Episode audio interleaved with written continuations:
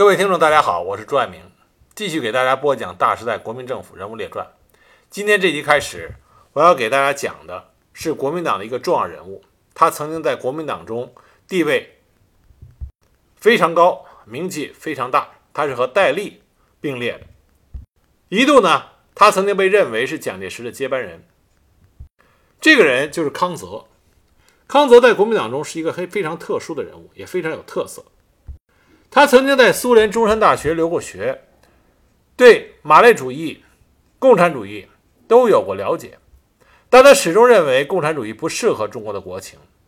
他是一个坚定的三民主义的信徒。他认为，你如果信了三民主义，是不可能再接受共产主义的，反之亦然。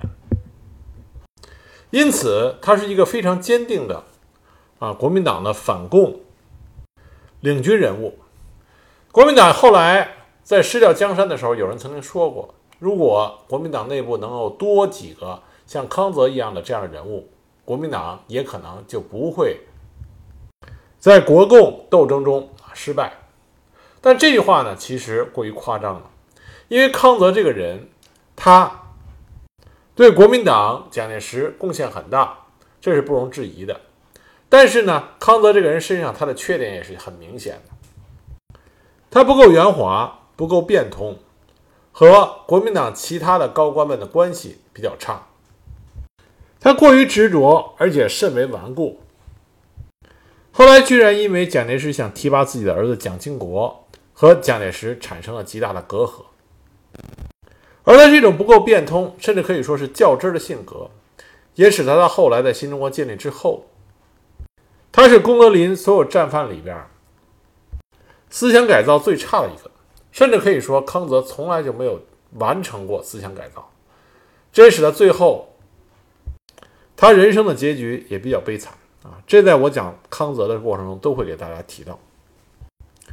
康泽是在一九零四年出生于四川省安岳县通贤镇。一九一九年，康泽十五岁，他上了高小，第二年又考入安岳中学，在读书期间。康泽他的学习成绩非常好，连年都是名列前茅。同时呢，他在中学受到了孙中山革命思想的熏陶，又亲眼目睹辛亥革命之后军阀混战、民不聊生的社会惨象，所以就萌生了救国救民的思想。他中学毕业以后，因为无力进自费的学校，因为他这个时候家况不太好。那么他有个朋友叫李聂啊，是黄埔一期。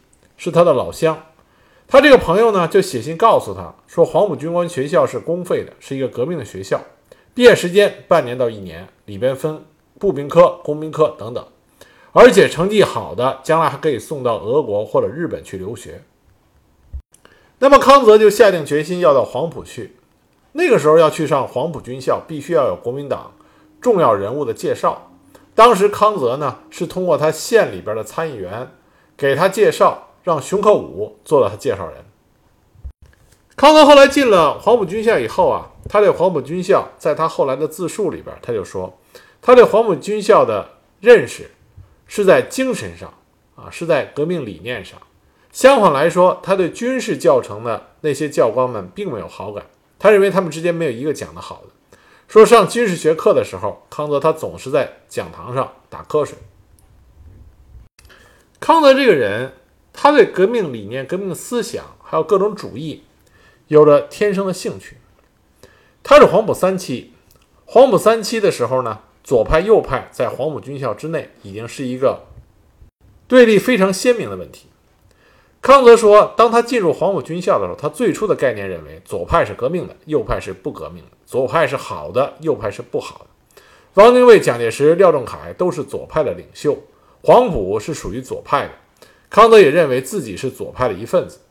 后来呢，又听说共产党是极左派，西方会议派，呃，西山会议派是极右派，胡汉民是新右派。那么康德说，当时他觉得极左和极右恐怕都是不好的。在康德准备去苏联留学啊，因为康德的成绩很好，当时被选派到苏联去留学。在他去苏联留学之前，他曾经去看他非常敬重的学生总队的总队长严仲。严仲当时就问康泽：“国民党中有左派和右派，你赞成左派呢，还是赞成右派？”康泽说：“我不赞成右派，也不赞成左派，我要做一个不偏不倚的国民党党员。”那么严仲就说：“说那你就是想做国民党的正统派。”康泽说。他听到“正统派”这三个字以后，觉得非常合适，所以他坚定地答复严仲说：“是的，我愿意做一个国民党的正统派。”但是从这件事情，我们就可以看出康泽性格的一个特点，就是他觉得自己的认识是正确的，啊，其他人都看不上。康泽他自己曾经说过，无论是对于孙文学呃孙文主义学会，还是青年军人联合会。这两个当时在黄埔军校中风头正劲的左派和右派的青年军人组织，康德认为这些人都是喜欢出风头，为了出风头才搞起了这两个组织，所以他两边都看不上。他甚至很讨厌那些领头的他的同学。这两个会呢，实际上康泽都没有参加。我们说起黄埔军校，那么那些耀眼的黄埔未来之星。一般来说呢，很多都是孙文主义学会和青军会这两个共产党为后盾的组织和国民党右派为后盾的组织。但实际上，黄埔军校当时就学的学员数量是远远超出我们所知道的那些著名人物的。而很多这些我们根本没有听说过名字或者不熟悉名字的人，才是当时黄埔军校乃至国民党内的沉默的大多数。他们既不愿意左，也不愿意右，在左右竞争很激烈的时候，虽然他们会被迫的选定立场，但实际上他们自己并没有一个坚定的主义或者信仰的概念。但虽然对于主义信仰没有一个明确的概念，但这些人呢，一般来说，当时黄埔军校的学员都有偶像啊，年轻人哪个心中不会有自己崇拜的偶像呢？啊，都会有。这些学员们一般来说，他们崇拜的偶像是三个人。首先，廖仲恺，廖仲恺是黄埔军校的慈母，与其说是偶像，不如说是尊敬。那么，真正的偶像是两个人，一个是汪精卫，一个是蒋介石。康泽当时是很崇拜汪精卫的。康泽有个原名，他原名叫做康代斌，因为对汪精卫十分的敬仰，所以在入学以后改名叫赵明，号泽。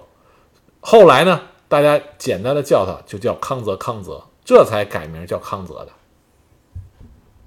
当然，后来汪精卫投日，康泽也知道汪精卫成了中国的千古罪人，所以呢，康泽后来在他的自述和交代材料里从来没有提及过他很崇拜汪精卫。但是康泽讲话的举止、动作、辞令，一概是模仿汪精卫。康泽长于演讲，记忆力很强，各种场合讲话从不带讲稿，而且词句简练，有条不紊。经过长期的模仿，非常有汪精卫的风度和派头。那么，当然，康泽最崇拜的偶像就是蒋介石，蒋校长。在康泽进入黄埔之前，他根本就没听说过蒋介石和蒋中正这个名字。进了黄埔以后，才知道蒋介石是黄埔的校长。他说他印象最深的是，他第一眼看见的是一个宣传品，这个宣传品上画的是一棵树，树干呢是孙中山，发展出去就是汪精卫、廖仲恺和蒋介石。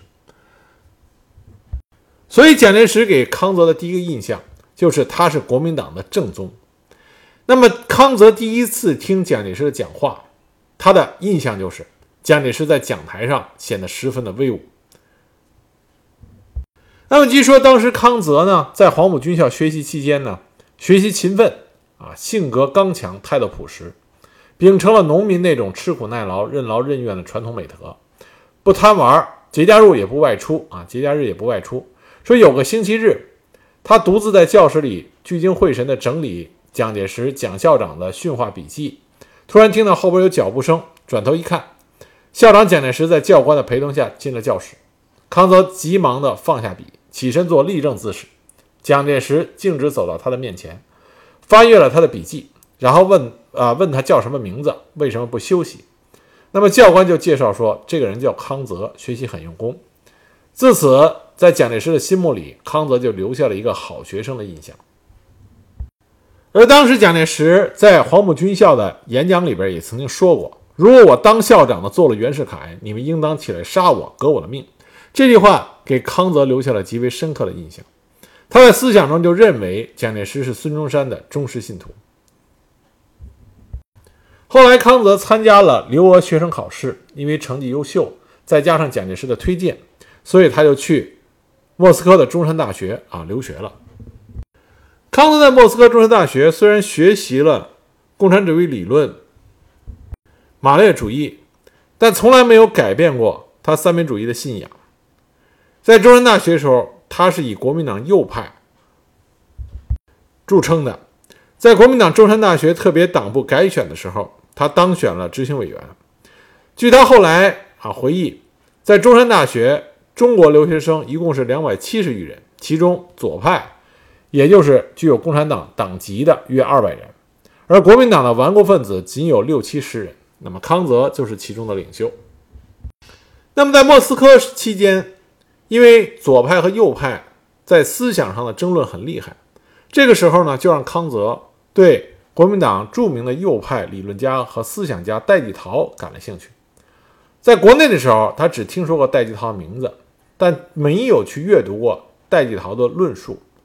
那么在莫斯科的时候呢，因为听到对戴季陶的激烈批评，就引发了他想去阅读戴季陶的两本书啊。戴季陶写过两本书，一本叫《三民主义的哲学基础》，一本叫《国民革命与中国国民党》。那么康泽对这两本书产生了兴趣，一口气将这两本书从头到尾细读了一遍。这两本书对康泽的影响是巨大的。如果说在之前，康泽只是因为觉得国民党员应该坚守三民主义信仰，那么看过这两本书之后，对于康泽的这个认识提供了更深刻的理论基础。和信仰基础。另外呢，在莫斯科中山大学，康泽曾经亲眼目睹了，在纪念孙中山逝世一周年的时候，由托洛斯基和胡汉民在所有学员参加的大会上，纪念大会上进行了一次公开的辩论。康泽回忆，当时托洛斯基先进行了演讲。大意是：今天是纪念中国最伟大的革命领袖孙中山逝世的一周年。孙中山领导中国革命百折不挠的精神，不仅是中国最伟大的革命领袖，也是世界上最伟大的革命领袖。但他领导的中国革命为什么不能成功吗？因为他的主义不是科学的啊！这是托洛斯基当时的观点。那么，在托洛斯基讲完之后，胡汉民进行了演讲。他历述了孙中山领导的中国革命在兴中会、同盟会、中华革命党以及中国国民党各时期的客观环境，以及所提出的政纲和政策。最后，胡汉民的结论是：这个不是科学的，什么才是科学的？也就是说，当时胡汉民的演讲和托洛斯基的演讲针锋相对。康泽从心里边十分的敬佩当时胡汉民做的这篇演讲。那么，中国国内在一九二七年爆发了四一二反革命事变，蒋介石在苏联被彻底的打倒。康德亲眼目睹了蒋经国当时上讲台，慷慨激昂地说：“蒋介石现在是反革命，我宣布和他脱离父子关系，打倒蒋介石。”这样，康泽对蒋经国产生了一个非常不好的印象。这个印象一直持续到后来，蒋经国回到中国国内，蒋介石想扶持自己的儿子的时候。康泽因为这个最初的印象极差，那么从来没有改变过，所以并不认可蒋经国。很快，康泽就作为国民党的右派顽固分子被送回了中国国内。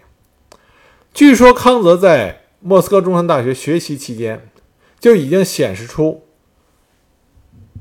做党务工作、监控思想的这个能力。国民党元老邵力子。当时也在莫斯科东方大学学习，他的夫人呢傅学文是一个思想进步的女中豪杰。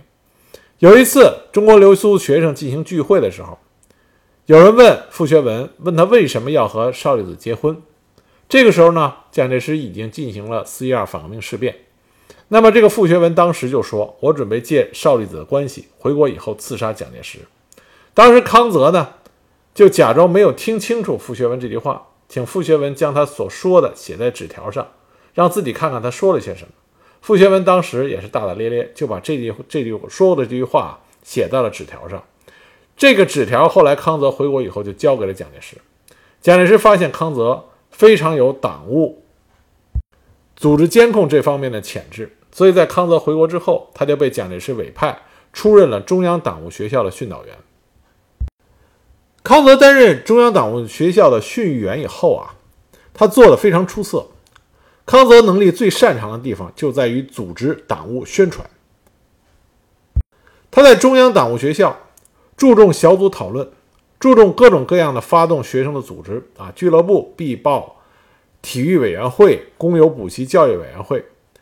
他将在莫斯科中山大学学的那一套如何进行组织、发展、宣传的方式，都带到了中央党务学校。因此，他很快就成为。中央党务学校训员里边最有威信的那一个。那么这个时候呢，康泽做了一件令蒋介石对他刮目相看的事情。在康泽在中央党务学校工作的时候，南京的中央党部实际上是由西山会议派把持的，国民政府是李烈钧的代理主席。那幕后军事实力的支撑者呢，是桂系军阀。一九二七年十月，桂系军阀发动了讨伐唐生智的战事。唐生智战败，桂系占领了武汉，所以当时南京呢就举行了庆祝西征胜利的大会，中央党务学校也参加了这个筹备会，并且取得了领导权。但实际上，中央党校这个时候正在酝酿着反对中央特别委员会，也就是反对西山会议派的运动，而当时正在测试呃秘密策划进行这项。反西山会议派的运动的呢人呢，在中央党校里边是三个人，一个是康泽，另外一个是谷正刚，第三个人是段锡朋。段锡鹏这个人呢，将来有机会给大家讲一下，他是五四学生运动三大领袖之一。那么后来呢，是一个坚定的三民主义者，也是坚定的反共产主义者。赫赫有名的江西的 A B 团，实际上就是段锡鹏组织建立的。啊，这个将来有机会会给大家再继续的讲。那么段锡鹏、古正刚和康泽这三个人就准备策划，利用庆祝西征胜利，发动反西山会议派的游行。一九二七年十一月二十二日，西征胜利庆祝大会召开，中央党校全部控制了当时的会场，然后在大会结束之后就进行示威游行。谷正刚担任游行的总指挥，当时游行队伍。和桂系的七军的啊第七军的武装部队发生了冲突，桂系部队向游行的群众开枪。当时中央党校啊中央党务学校的学生熊强受伤过重，次日死亡。中央党务学校的师生至为愤慨，抬尸游行，要求严惩凶手。这个惨案实际上有个名字叫“幺幺二二惨案”。啊，我们现在的史料里边基本都没有提到过这个事情，为什么呢？因为这个惨案，这个示威活动实际上是为了蒋介石而做的。那么这个惨案发生之后，上海、安庆、南昌都发出了响应，汪精卫和蒋介石先后在上海发表了谈话，这样就使得反特别委员会、反西山会议派的这个空气和氛围扩大到了各地。再加上蒋介石和汪精卫两个人已经握手言和。所以，幺幺二二惨案推动了西山会议派的下台，使得蒋介石回南京复职了。所以，蒋介石对康泽就非常的器重。那么，蒋介石就将康泽从中央党务学校的训员这个职位上啊提升了。那刚开始呢，蒋介石连换了几个职位给康泽，先让他去三十二军做政治部主任，三十二军的军长是钱大钧。结果康泽还没到三二三十二军去赴任的时候，又说让他去警卫司令部去做政治部主任。警卫司令部司令这个时候是谁呢？是警卫啊，是陈诚。那么康泽还没有去见陈诚的时候，就又接到通知说蒋介石这回要让他去做侍从参谋。蒋介石的侍从参谋是平步青云的起点。在给蒋介石当侍从参谋的时候，康泽就认识了两位。后来军统的大佬，一个就是军统的掌门人戴笠，另外一个是军统资深的元老郑介民。一九二九年二月，康泽离开了侍从室，被派到第二师做政训处主任。政训处呢，就相当于是当时国民革命军各级别的，相当于是政治部啊这样的组织。当时国民政府总政训处主任是谁呢？是中共一大的代表，后来的大汉奸周佛海。康泽被派到第二师啊，到军队里去做具体的政工工作、政工宣传工作的时候，就显示他杰出的在这方面的才能。他到了二十以后，根据他对蒋介石意志的理解和自己的认识，提出了两个主要的口号：一个叫做“完成真正统一”，一个叫“打倒帝国主义”。完成真正统一，针对的就是桂系。他认为，只有打倒了桂系，才能完成真正的统一。他以这两个口号为中心，编成了第二师各团营官兵集会时的召集问答。这个问答呢，是以政治的、军事的和正常生活的常识为主要内容，渗入进内战的这个宣传。每个月换发一次，每个官兵一份儿。规定由各团营的训练员在召集的时候讲解和询问啊，就早上操练的时候。集合，然后讲解和询问，那些回答正确的士兵会得到奖励。另外一个呢，就是普及识字教育。康泽指定政训处宣传科编印士兵识字读本，读本的内容要注入内战宣传的字句和口号。再其次是职业教育。康泽的设想是让这些士兵将来不用打仗的时候，退伍之后成为良民，让他们要有谋生的技能和寻找正当职业的观念。他成立了职业训练班，从各连抽调士兵轮流受训，六个星期完成一次受训。当时他的这些举措就受到了二师师长顾祝同以及各级部队长的支持，而且当时二师某到某啊每到一地，以团为单位，从各连抽调一个优秀的士兵，组织宣传队。这个工作呢，也是由康泽亲手来抓的。康泽在第二师政训处一共待了十个月。在总政训处评定各师政训处的成绩的时候，第二师的政训处是名列第一的。在第二师政训处完成任务以后，康泽又被调回到侍从室，但很快他被任命为陆海空军总部宣传大队长。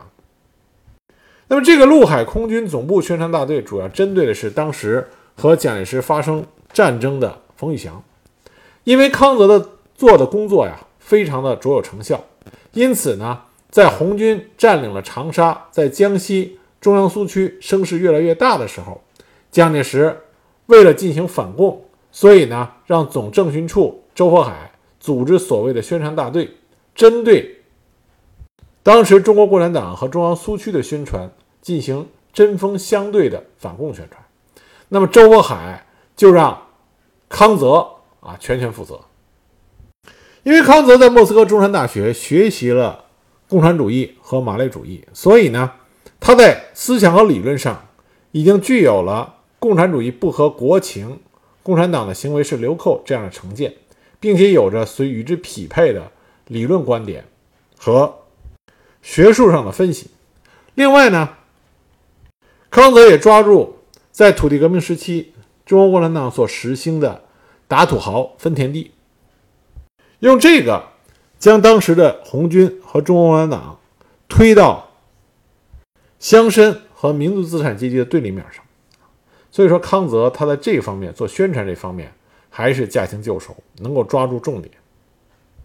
当时康泽主持印刷了一个半月刊啊，每半月印刷的一个刊物叫《剿匪军》，这个里边呢有论著、通信和杂谈，还插入若干的照片，每次印刷几百份儿。发到湖南的各个部队、各个机关和各个学校，扩大反攻的宣传。就在康泽干得热火朝天的时候，一九三一年九一八事变爆发了，那么宣传大队的这个事情啊，这个任务也就结束了。一九三一年十月到十一月间，蒋介石当时就约了贺中涵、郭永清、肖赞玉、郑介民、滕杰、戴笠，还有康泽，大概十几个人谈话。那么蒋介石当时就说啊，说现在日本压迫我们很厉害，中共又在捣乱，请愿的学生包围了我们的中央党部和国民政府，很多地方党部也被学生捣毁了。我们革命一定失败，你们也是不中用的。我的好学生啊，我的好学生都死了。蒋介石这时也是在发牢骚，但是呢，蒋介石说的非常严肃和沉重，而他召集来的这十几个学生呢，也都是对他忠心耿耿。而且他还不是一次对这几个学生这么说，他一共说了三次。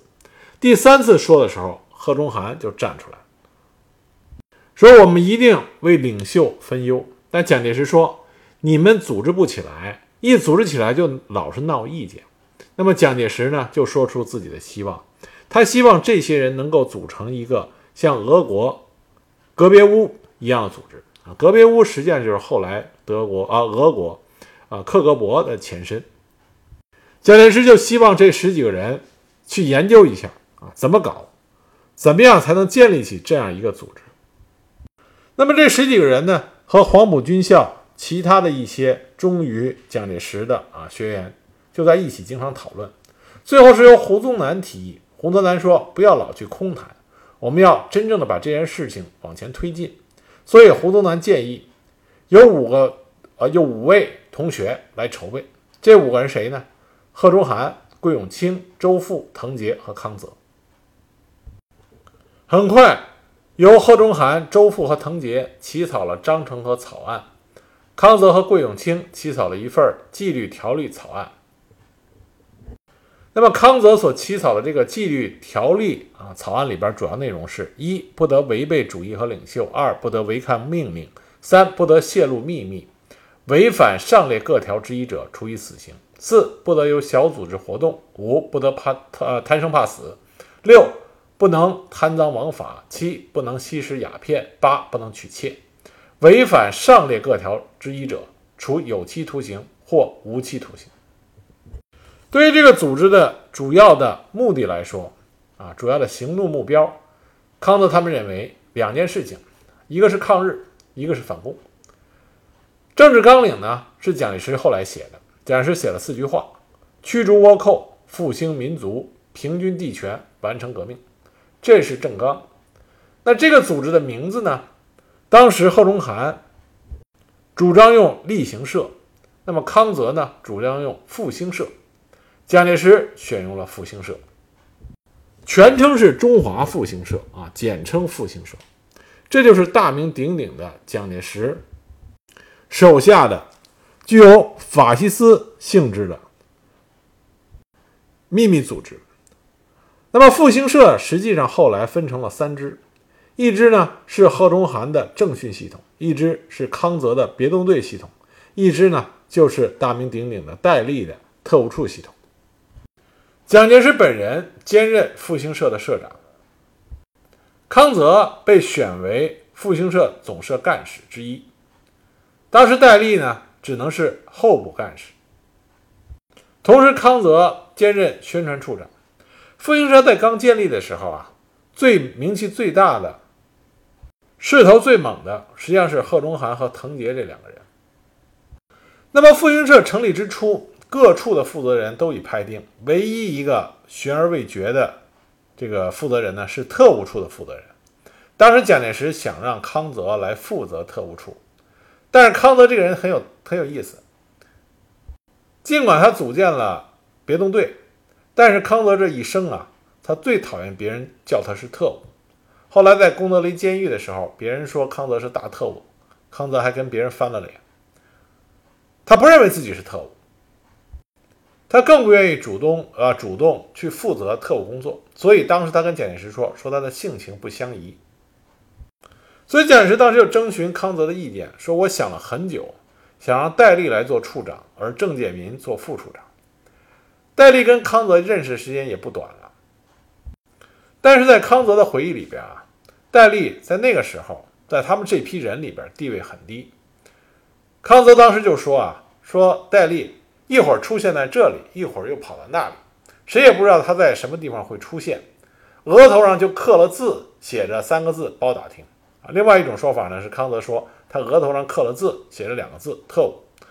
从这个评价里边，我们可以看出来，康泽对戴笠这个小学弟是格外的看不起。实际上呢，康泽觉得郑介民在声望上是远较戴笠为高的，应该是郑介民为正，戴笠为副。但他也看出来了，蒋介石对郑介民的魄力不满意，对郑介民的信心也不够。对戴笠呢，蒋介石认为魄力也够，信心也够，但是考虑他的资历和经验不够，所以由戴笠任正，让郑介民作为副处长辅佐之。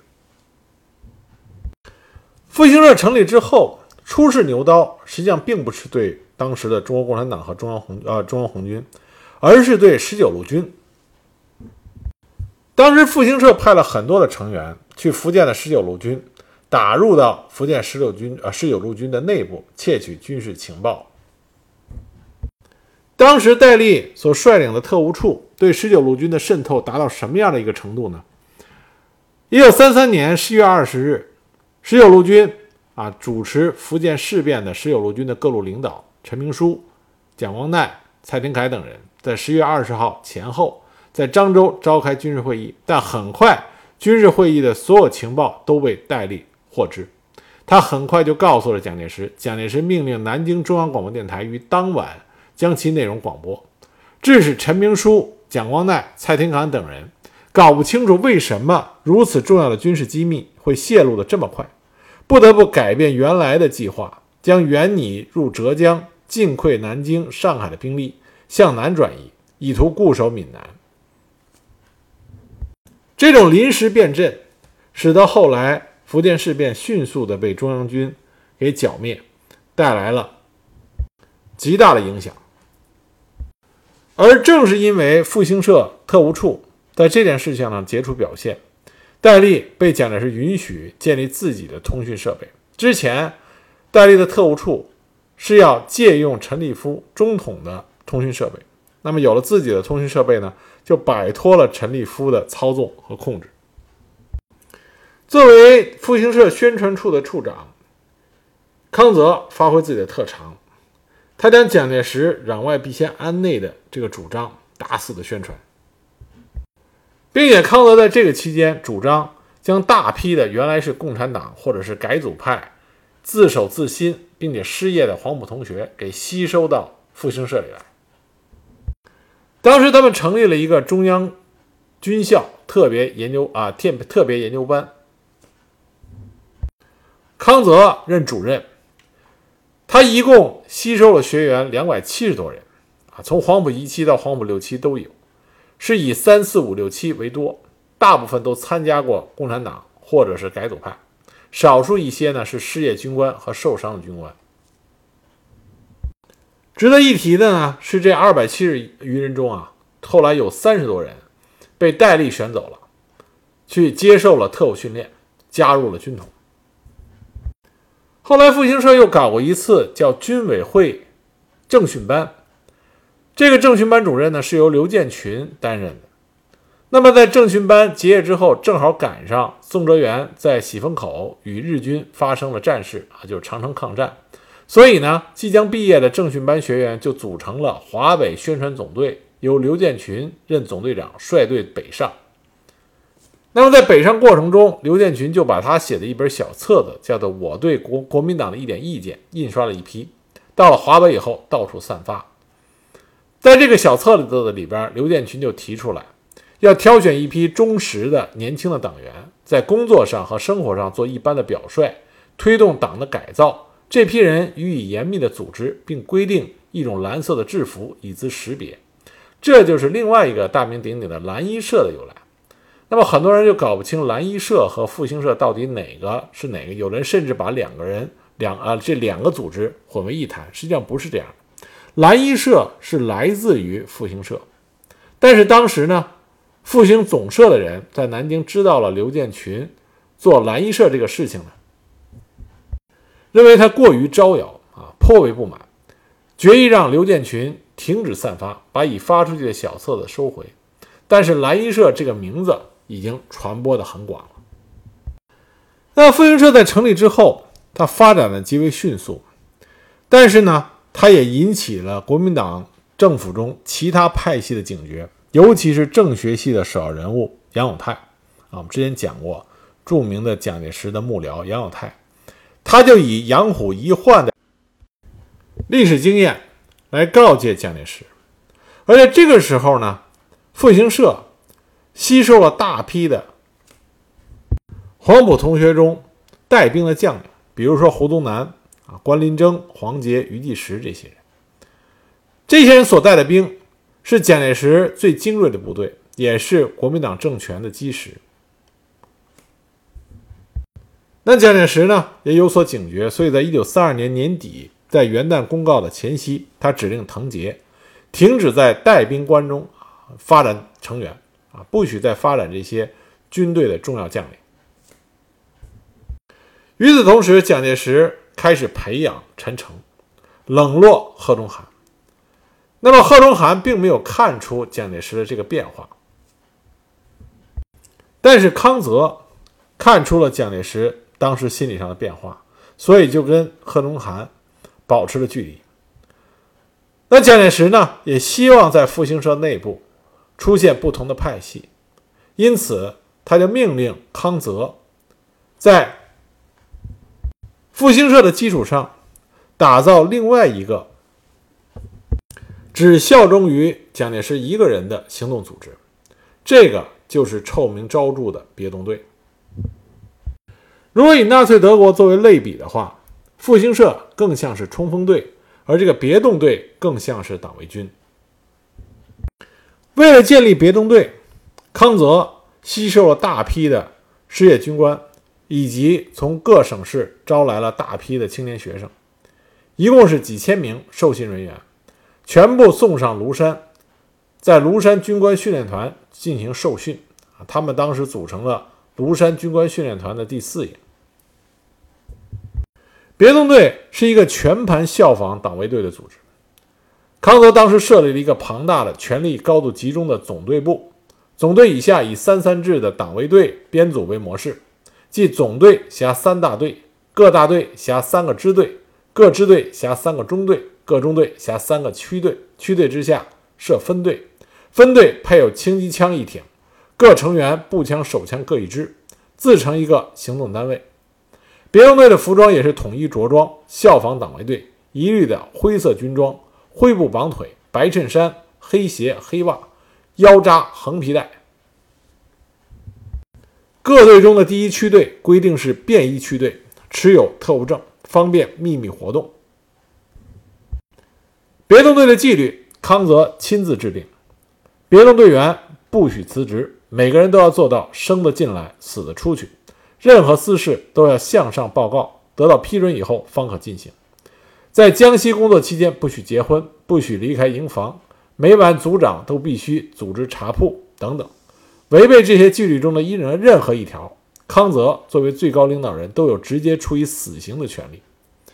思想控制极为严格。康泽规定，除了《领袖言行》《例行哲学》《我的奋斗》这些书外，禁止成员阅读任何别的书籍。至于成员的腐败，康泽宣布，即使进民宅只取一只鸡、吃一顿饭而不付钱，指导组也可处死。他以身作则。据说，率领别动队去江西的一年多的时间里边，康泽一直是身着士兵的服装，穿草鞋。腰上别着一支匣子枪，一段时间里边，很多不认识他的人以为他是一个伙夫。别动队从他建立的第一天起就决定了他的性质，宪兵加警察的性质。而且当当时在庐山军官训练团受训的时候，他们的受训目的目标很明确，就是要反共。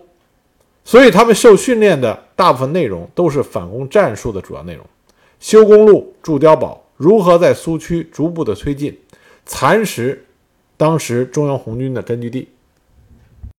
那么别动队是在南昌建立的，是一九三三年十月初的事情。那么他的第一次大规模的行动任务，就是在江西配合中央军剿共。别动队在当时中央苏区，以及后来去红四方面军的大别山、鄂豫皖根据地。对于他们的主要目的，也就是剿共清共来说，他们完成的是非常成功的。但是，为了这个目的，他们所犯下的极为血腥的罪行也是罄竹难啊罄竹难书的。那么具体到底他们在江西做了什么样的事情，我们下一集呢再给大家继续讲。